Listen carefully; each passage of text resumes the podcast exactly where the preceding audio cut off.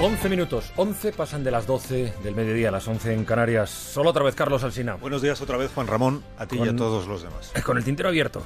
Pues mira, hoy os voy a llevar de viajes y... Encantados. Si os dejáis, si os dejáis.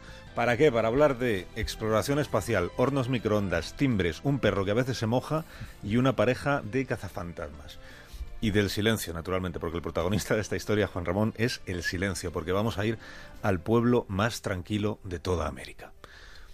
Viajemos entonces. Los oyentes pueden viajar también con nosotros si, si lo desean. ¿Qué hay que hacer? Pues mira, cogéis el mapa, costa este de los Estados Unidos, el edificio más conocido así es la Casa Blanca, o sea que nos ponemos en Washington y ahora nos vamos hacia el sur, 300 kilómetros. Hay un estado ahí que se llama Virginia, Virginia secas, porque luego a su izquierda hay otro que es West Virginia, o sea, la Virginia occidental. Justo entre un estado y otro, como estáis viendo en el mapa, hay una franja verde muy larga. El verde son árboles, son nogales, robles, abetos que pueblan estas montañas. Bueno, como vamos en coche, pues hemos elegido esta carretera que se llama la 250. Y vamos escuchando la radio, que es lo bonito de viajar en coche, ¿no? Vas escuchando la radio mientras disfrutas del paisaje. Nos estamos adentrando en las montañas Allegheny o algo así. Y fijaos lo que, fijaos lo que empieza a pasar. La radio hace unos ruidos un poquito extraños.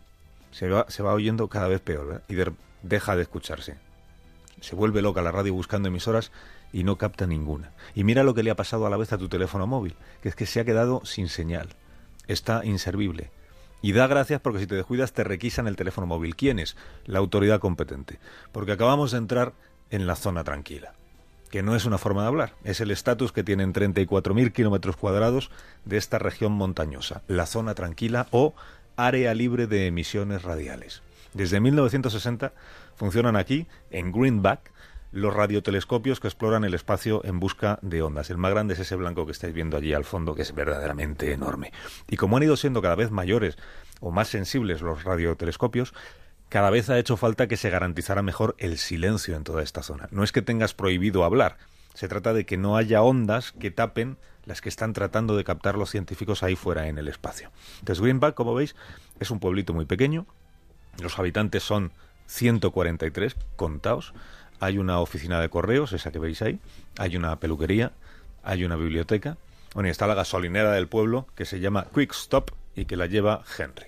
Si le preguntáis a Henry cómo es la vida aquí, pues os dirá que hay división de opiniones. Que unos se lamentan de que estén prohibidos los móviles, el Bluetooth, los microondas, cualquier dispositivo inalámbrico, y otros, sin embargo, se felicitan de lo a gusto que se vive sin todos estos aparatos. Hay una familia que se ha mudado aquí hace poco, huyendo precisamente de las ondas que nos rodean en cualquier parte a todos los ciudadanos. Si le seguís preguntando a Henry, el gasolinero, os contará que esa camioneta blanca que se ve circulando por el pueblo de vez en cuando, apatrullando el pueblo, es la furgoneta de los cazafantasmas, que los llaman así, y que las antenas que lleva la furgoneta en el techo no son para captar las ondas que llegan del espacio, sino las ondas que puedan llegar de tu casa, porque es la policía inalámbrica. Su misión es impedir que nadie altere la paz electromagnética de estas montañas.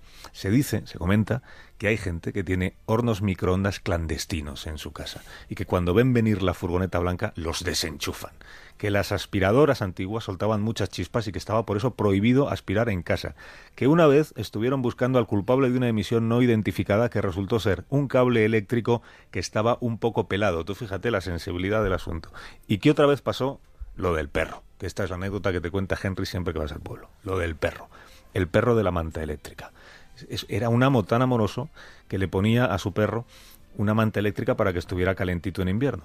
Eh, el perro salía a perrear mientras llovía, volvía a casa empapado, y el contacto del agua con esa manta, que debía estar bastante vieja, pues provocaba una emisión de baja intensidad que tuvo a los cazafantasmas desesperados durante varios días. Cuando descubrieron lo que pasaba, cuando descubrieron a la manta culpable, la manta ruidosa, se la cambiaron al perrillo por una manta nueva impermeable al agua, para que pudiera seguir mojándose sin estropear el radiotelescopio. Y así es la vida en, en Greenback. Los vecinos se apoyan los unos a los otros, calladamente.